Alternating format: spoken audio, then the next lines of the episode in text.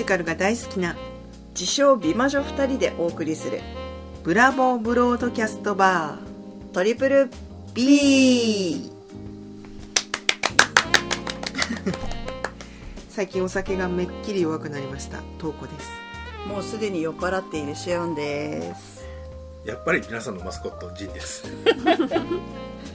ンさんかわい可愛い感じ。いいですねマスコットって。どうなのか見えないから好き放題言ってますけどね。い あの熊のぬいぐるみのような感じですか？イメージ的になるほどなるほど。あのプーさんみたいって言われたことはありますよね。あいいいい例えですね。決して裸 T シャツではありません。いや裸 T シャツでいやいややばいでしょ。す後ろにチャックついてますよ。やばいでしちょょはいっとずれて。る、というわけで。今回も始まりましたけど、はい。今回もグダグダなりそうですね。怖いですね。こんなノリで今回はちゃんとやろうっていう話であの前回はグダグダでフリートークしましたけど、はい。今回はちゃんと、はい、皆様の目的がねありますので。ジンさんカミカミじゃないですか。おかしくてきちんとおかしくてね、はい、ここで唯一飲んでないのはじいさんだけなんで なぜか一番飲んでないジンさんがロレロロロロってなってちょっはい。とでははい今日からあのコーナーがそうですね。各コーナーに分けていただいて、皆さんが喋りたいことを喋っていこうのコーナー。そうです。ねでジンさんがチャチャを入れるコーナーみたいなはい感じにいきますか。はい。はい。ではまず私のはい。トークのコーナーからはい。ミュージカルに恋して。と題しましてですね。あの、まあ、予告したと通りですね。はい。1回に1作品をご紹介していきたいとはい。思っております。本日？記念すべき第1回目はですねやはりこれです「レ・ミゼラブル。名前だけは聞いたことある」はい。なぜこれを選んだかというとですね、まあ、そもそも私がこのミュージカルの世界にどっぷりハマってしまったきっかけの作品だったというわけです、生でミュージカルの舞台を見たのがこの作品が初めてで。で、まあ、私たちぶっちゃけ北海道に住んでるわけじゃないですか。北海道でミュージカル見ることって、まあ、劇団四季さんが来てくれるぐらいなものだったんだけど私は見たことがなかったんだけども21歳の時にですね、まあ、これ言っちゃうとまだ年がバレちゃうんだと思うんだけど。計算しないでくださいね皆さんね。あの北海道公演というのがこういう大きい舞台にしては珍しくありまして調べたんです。いつだったのかこれも言っちゃうと年がバレちゃう んだけど逆算1990年おおおー。90年代はい。初頭ですね。そう。ま札幌に僕まだいないです。あ人の生今のニトリ文化ホール北海道厚生年金会館で、当時の。えーっと結構な日数やってたんです2週間。2週間までいかないかな。すごいですねうんそれずっと。そうそう。結構それはもう長い感じなんですよ。なんかあ2週間ぐらいなんだみたいな僕のイメージ。いや地方公演でこんなにやることないああなる普通は一公演か二公演そうそうそうほどですよね。ですごく珍しいケースだったんです。まず北海道でミュージカルの公演をやるっていうのが珍しいししかも、まあ、1週間以上滞在してやるっていうことも珍しいその時にですね初めて生の舞台を見ましてズキューン。というレベルじゃなかったですよ。もっと。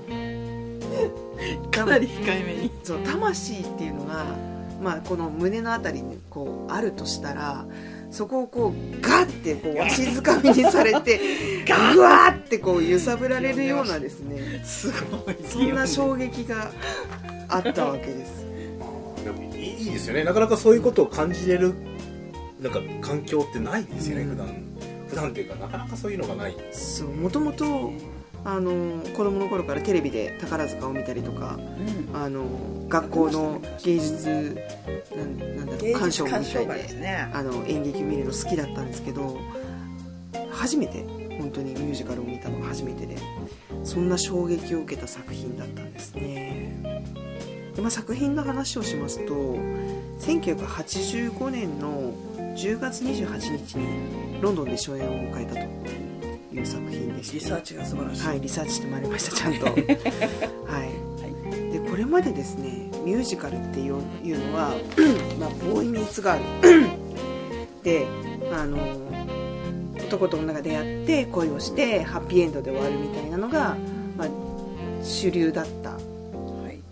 ミュージカルといえばそういうものが多かったんですけどこの頃からですねあのまあどっちかというとミュージカルといえば皆さんブロードウェイっていうふうに思うと思うんですけど、まあ、もちろんそのブロードウェイがやっぱり主流だった時代そういうミュージカルが主流だった時代にこの「レ・ミゼラブル」っていう作品は、まあうん。作品ね、内容はあのご存知の方もたくさんいると思うんですけど「あは無情」ですからね。そうですね、えージャンバルジャンですそうねそうそう。ハッピーエンドというような作品ではないのでそういう重いテーマをあの題材にしたミュージカルっていうのがまず衝撃的だったっていうことがありますね。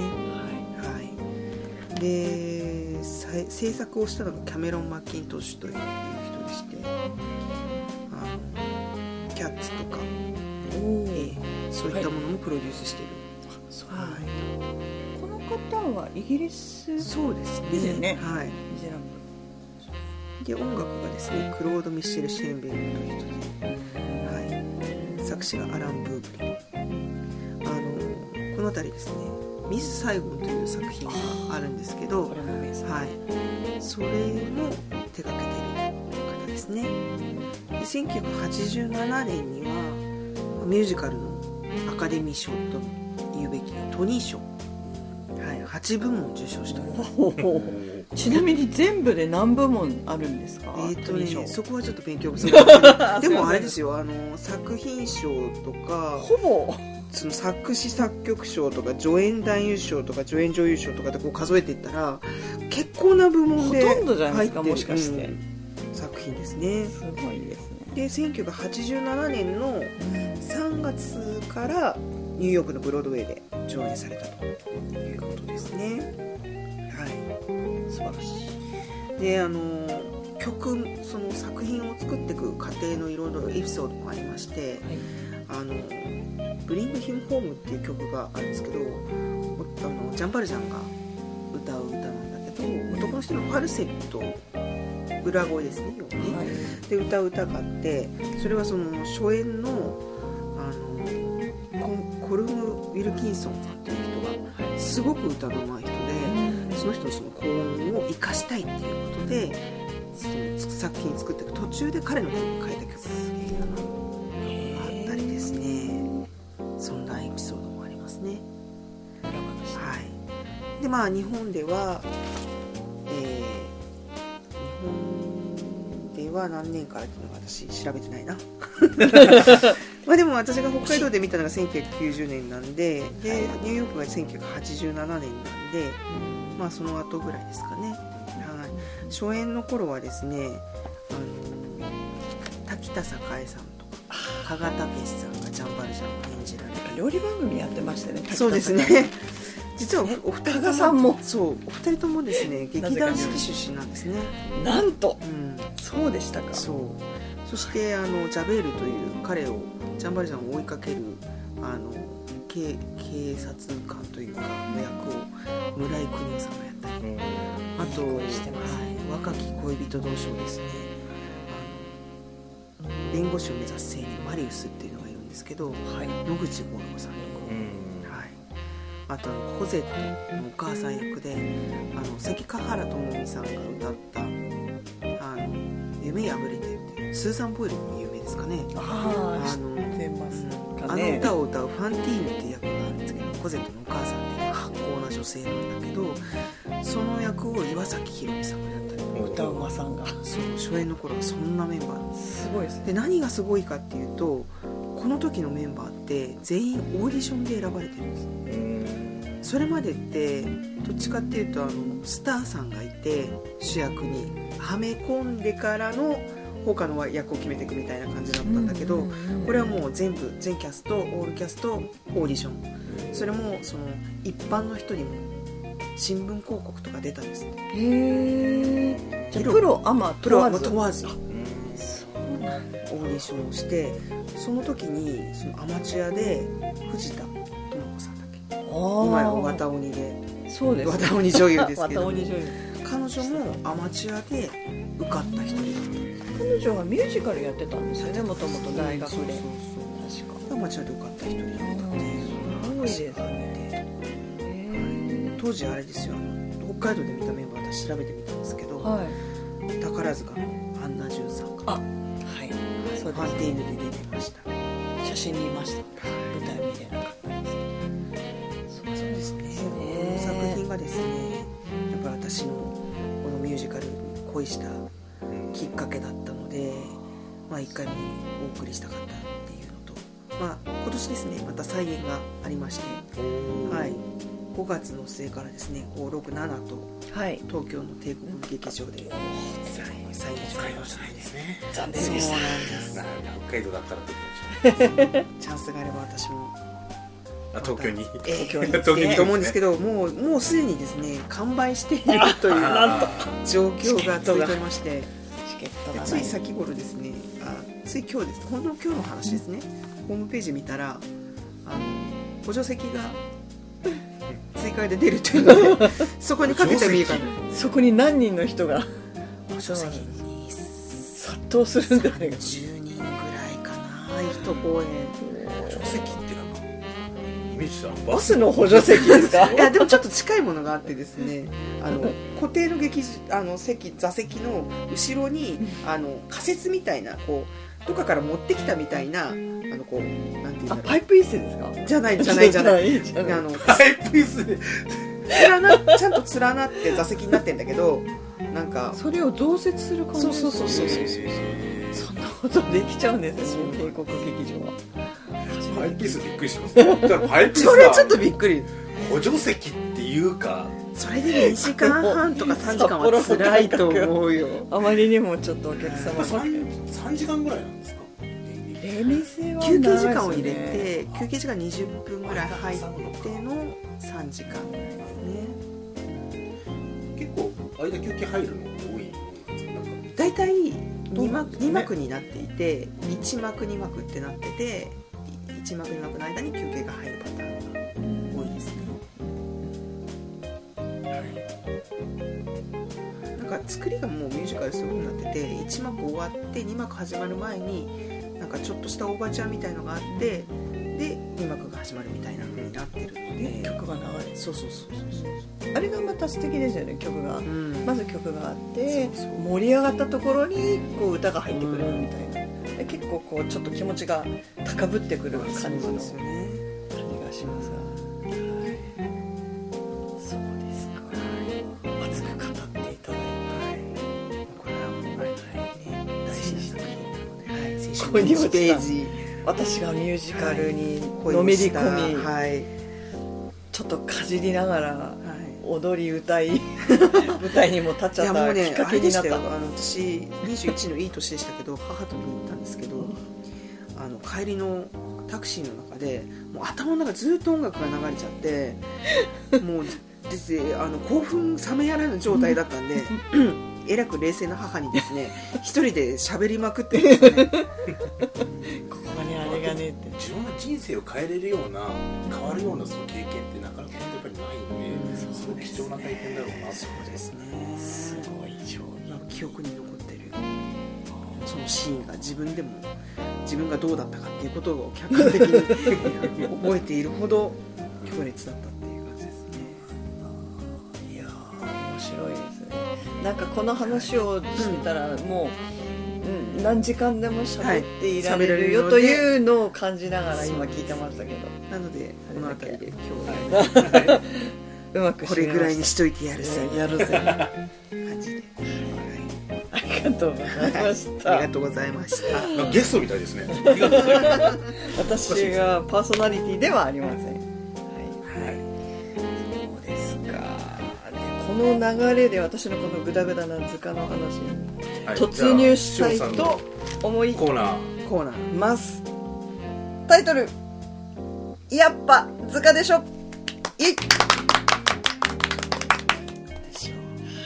多分ですね私の予想ではこれを聞いていただいている方は宝塚を見たことある方もいらっしゃると思う前提でうん。喋りたいと思っています、はい。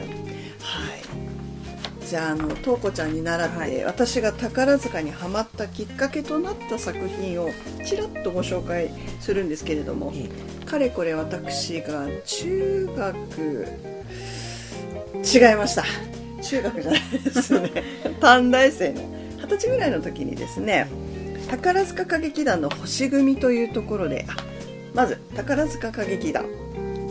その当時は4組ありまして花月雪星の4つで現在はですね、えー、と2000年に1個増えまして空組さんが増えて今5組でやってるんですけれども、当時は4組の体制でやってましてで星組さんの「炎のボレロ」という なんとも洋風なタイトルのお芝居をですねテレビで劇場中継という形でやってたんですよ。昔宝塚って劇場中継っていうのがあって、かなり NHK ですね。土曜日とかやってませんでした？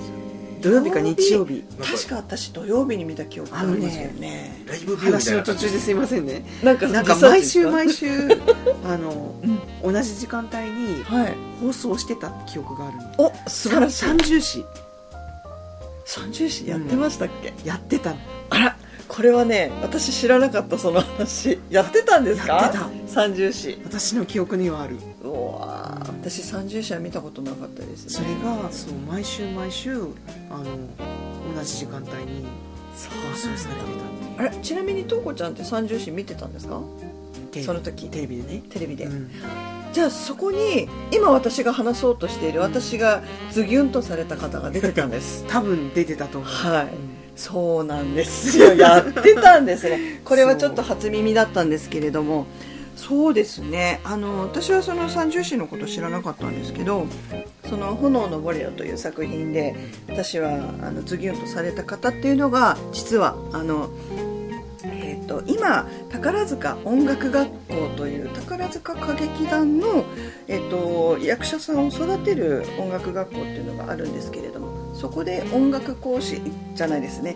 演劇講師をされている渡辺夏子さんという方が、えー、と芸名がですね シオン・ユウさんという名前で星組であのうん男役さんとして活躍されていた方に私はズギュンとされて宝塚にはまったという感じなんですけれどもそれでかれこれうんうん十何年ずっと宝塚にはまっている状態ですね。はいそれであのーそのまあシオン・ユウさんなんですけれどもあのー星組のプリンスとあの伝説のレジェンドとも呼ばれている男役の本当に古き良き時代の宝塚の男役像をこう体現してくださっているとってもあの貴公子的な男役さんで私はその方に惚れまして。でまあ今はもうもちろん辞めていらっしゃるんですけれどもずっと宝塚を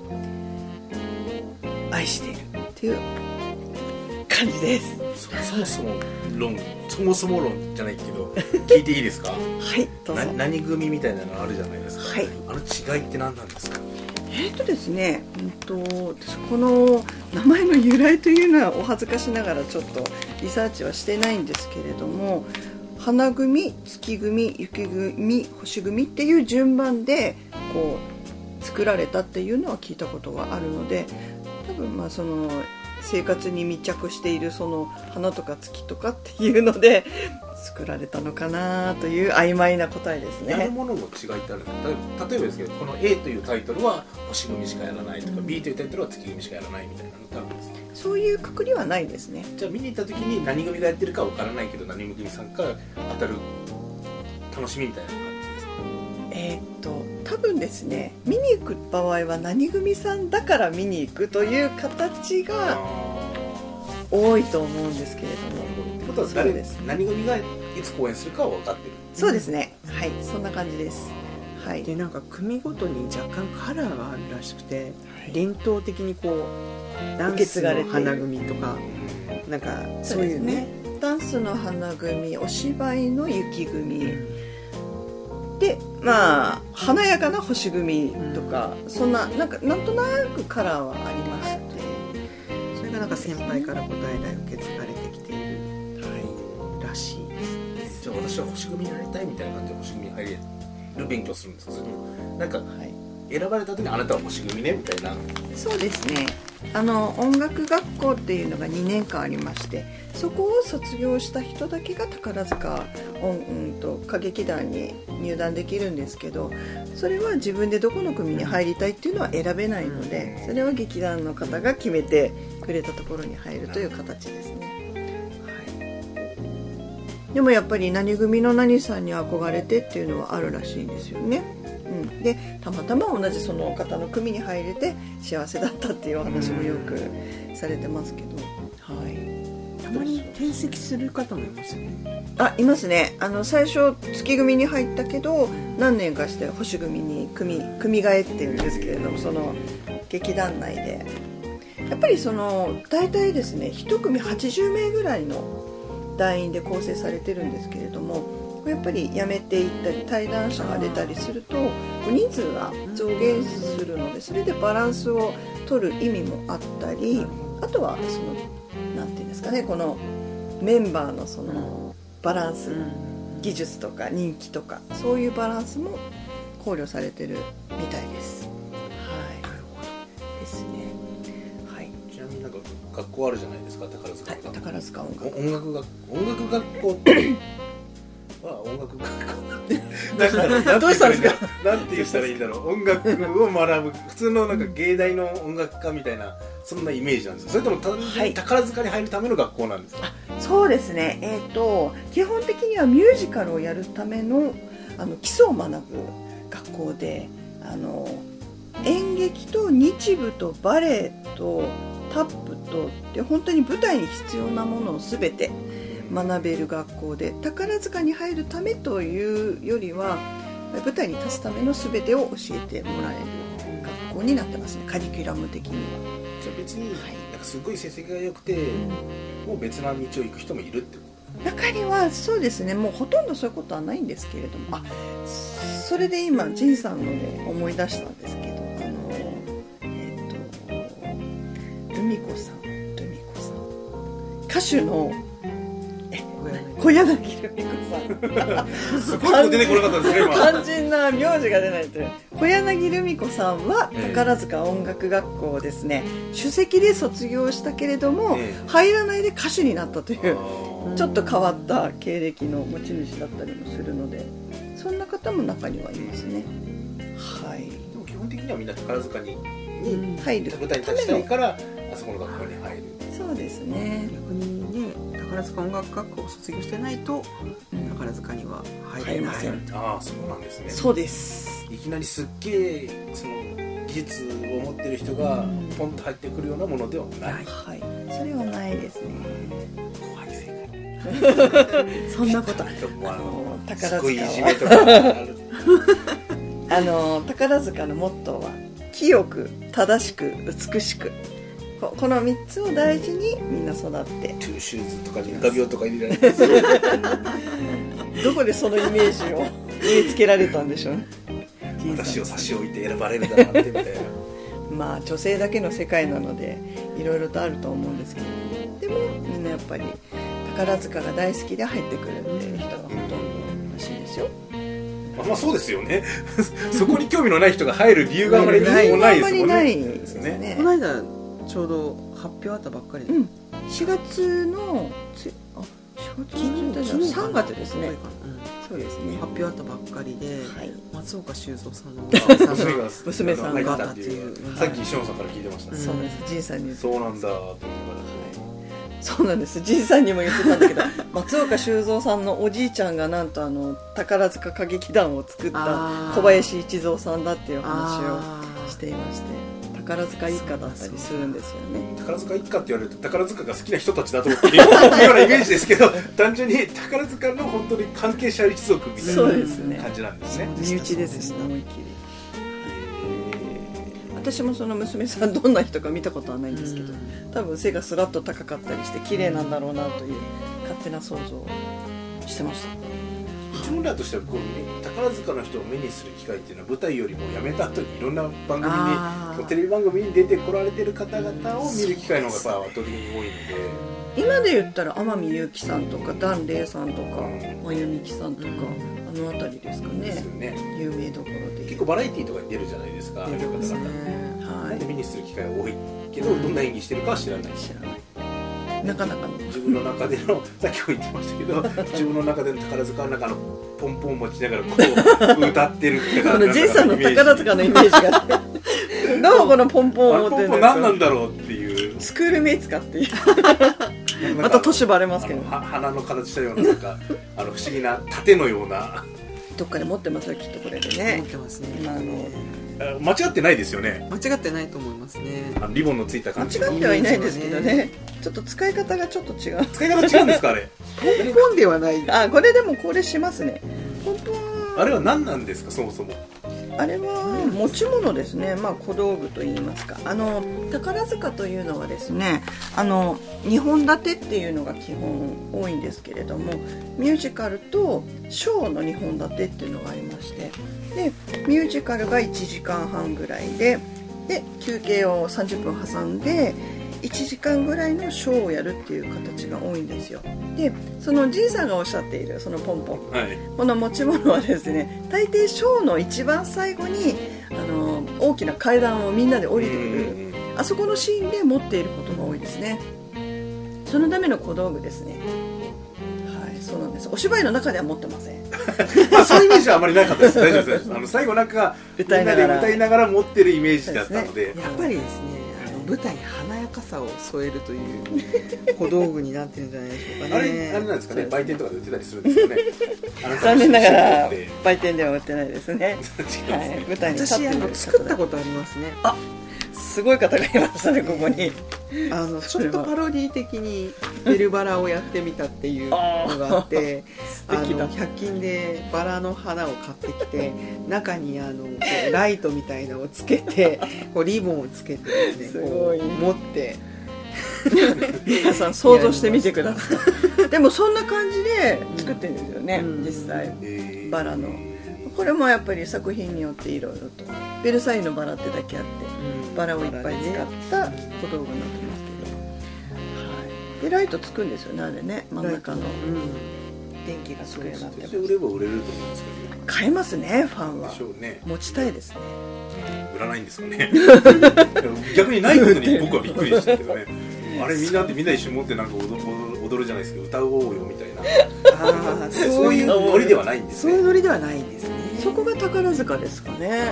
ちょっと違うノリ淑で女たちの。私たちは見守ります。という一緒になって盛り上げますね。盛り上げようぜっていうじゃのはないですね。やっぱり宝塚のなんかこう伝統というかファンもやっぱりうん独特で。うん。そう。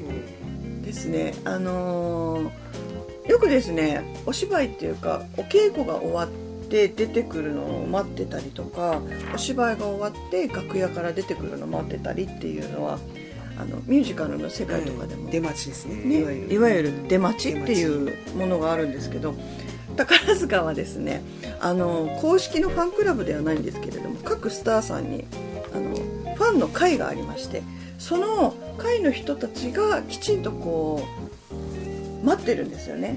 きちんと並んで。そしてスターさんを迎えてお手紙を一人一人こう渡して最後にスターさんからお言葉をいただいて「お疲れ様でした」って言って帰るという儀式があります。はい。これは初めて見た人はなんだこれはっていうびっくりするぐらいの本当に礼儀正しいファンの間でもそういうものがきちんとできているのが宝塚の独特の世界ですねこれは私も最初見た時びっくりしましたけれどなんだこれ？すごいです。なんか整然と並んでますね。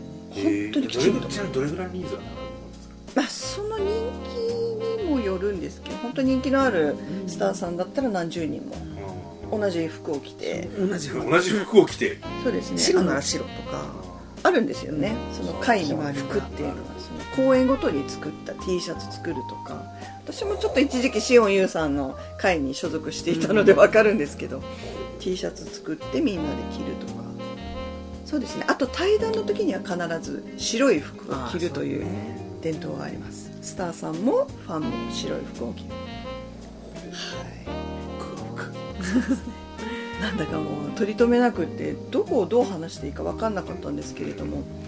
まあそんな感じで私はずっと宝塚が好きで。で今ですねあのなかなか宝塚見に行けない状況なんですけれども実はあの宝塚歌劇専門チャンネルっていうのがあの CS でありまして。CS ですね。そうなんです。地上波ではないんですけども。ーパービューって感じ。宝塚スカイステージという有料チャンネルなんですけれども。それをあの毎日見て英気を養っている感じ。それリアルタイムにやってるものではなくて録画されたものがやってる。そうですね。はい。基本は録画ですね。で時々あの年末年始とか生で年越しのカウントダウンしたりっていう催し物もやってますけどスターさんもいっぱい出て。きてさっきのあの徳さんの劇団もそう劇団というか劇もミュージカルもそうですけど、はい。